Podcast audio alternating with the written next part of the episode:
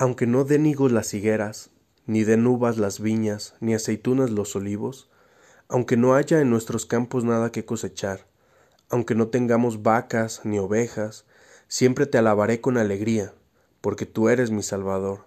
Dios mío, tú me das nuevas fuerzas, me das la rapidez de un venado y me pones en lugares altos. Habacuc 3, 17 al 19. Buen día y gracias por estar una mañana más con nosotros para reflexionar y aprender un poco más sobre la palabra de Dios. Mi nombre es Edgar Lucano y como ya les he compartido antes, asisto junto a mi familia a la comunidad cristiana El Pórtico, donde colaboramos y tenemos la misión de ser una iglesia refugio, de puertas abiertas y de misericordia. Me da mucho gusto poder interactuar contigo y poder invitarte todos los domingos a las seis de la tarde en la calle Hidalgo número 143 en la ciudad de Tonalá. Esta mañana leímos un pasaje muy conocido en el libro de Habacuc. En este capítulo el profeta escribe este tipo de oración, cántico a Dios, en la que él expresa su fe en medio de dificultades que pasa su pueblo ante la invasión de los caldeos. Si leemos los primeros versículos del capítulo 1 del libro, que dicho sea de paso, solo tiene tres capítulos, y si tú quisieras, en lo que dura este podcast, quizás pudieras leer todo el libro completo. Eh, observamos cómo Habacuc ora a Dios con desesperación, pues ve maldad, violencia, injusticia en su contexto en el que escribe, y tal parece que Dios no hace nada, que no escucha. Es curioso que en la parte final del capítulo 3 veamos, pues, estos versos en los que Habacuc derrama su corazón y expresa esa fe y confianza en la certeza de que Dios hará. El año 2020 nos ha traído consigo algunas situaciones que la realidad no esperábamos, nadie esperábamos.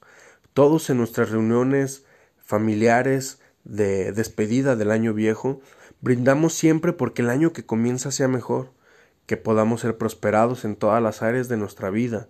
Oramos por salud, por bienestar emocional, por bienestar económico, espiritual, etc. Incluso en muchas iglesias hablan de avivamientos, de que el año que comienza será de gran bendición para muchos, se organizan proyectos, etc. Eh, incluso también en nuestra iglesia, Moy predicó en las primeras semanas un mensaje que hablaba de cinco anclas o cinco distintivos que queríamos tener en nuestra iglesia y los cuales nos iban a ayudar a crecer en nuestra vida cristiana. Por ahí algunos de los que escuchan y que asisten al pórtico espero se acuerden de estos distintivos, de estas anclas, eh, que fue lo, lo, primero que se predicó en el año. y bueno, apenas es la primera quincena de marzo y el año no ha ido como muchos pensábamos. Apenas ayer hablábamos del tema de la cuarentena y el coronavirus, cómo está la situación en el mundo, en el país. Y la realidad es que como iglesia, como el pórtico de Salomón, hemos tenido nuestras muchas dificultades, situaciones que nos han hecho tambalear, que nos han hecho cuestionarnos la fe, que algunos han alejado incluso de la iglesia. Hay hermanos que han tenido problemas de salud en la familia y cosas así por el estilo. Situaciones como estas nos hacen preguntarnos como el profeta Habacuc en el capítulo 1, ¿cuándo vas a hacerme caso? ¿Cuándo vas a hacerme caso, Dios? La verdad es que muchas veces esta pregunta no tiene una respuesta clara. A veces por más que clamamos y clamamos hay mucho silencio.